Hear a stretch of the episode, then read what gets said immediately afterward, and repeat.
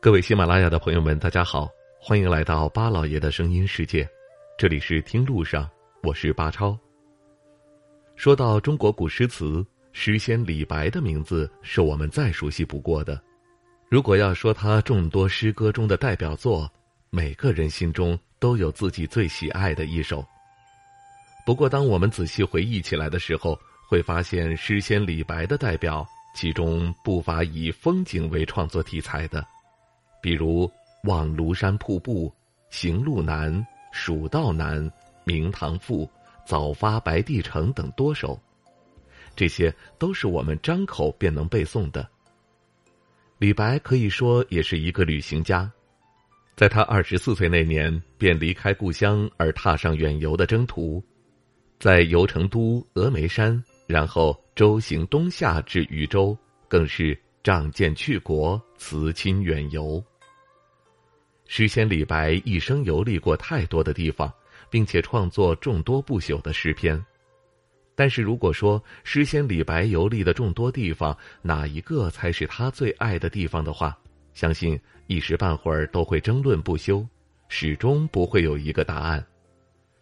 但是在安徽省境内有一个县城，一定是诗仙李白相当热爱的地方，不然的话，他又怎会前后五次到访，并留下众多不朽的诗篇呢？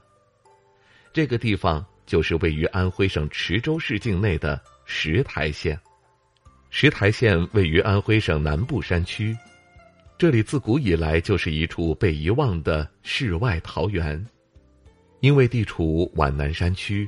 这里一直处于避世的状态，历史上更是免于战火的纷争。时至今日，这里的生态环境依然保护完好，没有工业的污染，依然是最初的模样。更是在二零一零年四月，三十国驻华使节游览后，联合授予石台为最值得驻华大使馆向世界推荐的中国原生态最美山乡。诗仙李白对石台的热爱，在他的诗歌中表现的淋漓尽致。我们也完全可以追寻着李白诗篇的足迹，把情感都寄于山水。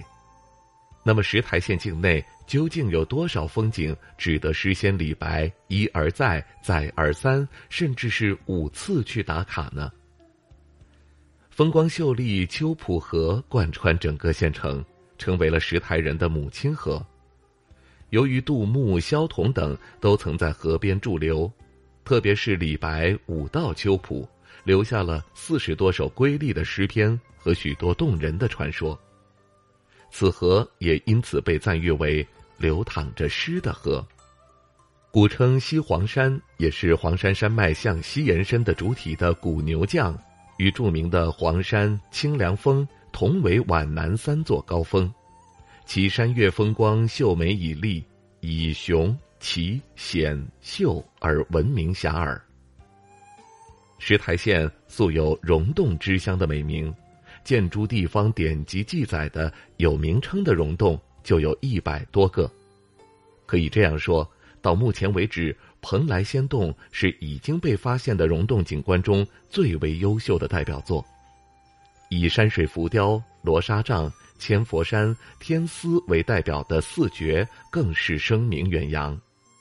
全长五千多米的鱼龙洞，有清澈的地下河贯穿始终，气势磅礴、宏伟壮观。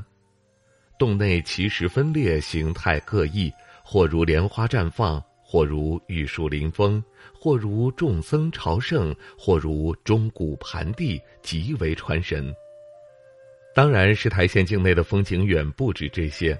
截止到目前，国家四 A 级景区有七个，分别是醉山野、仙玉山、鱼龙洞、秋浦河、怪潭、蓬莱仙洞、古牛降风景区，每一处都值得我们去打卡。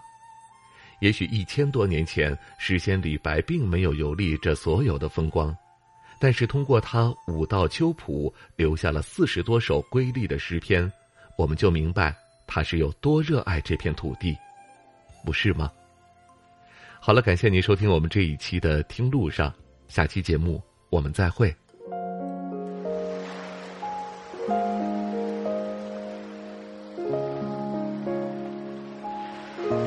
人之所以爱旅行，不是为抵达目的地，而是为享受旅途中的种种乐趣。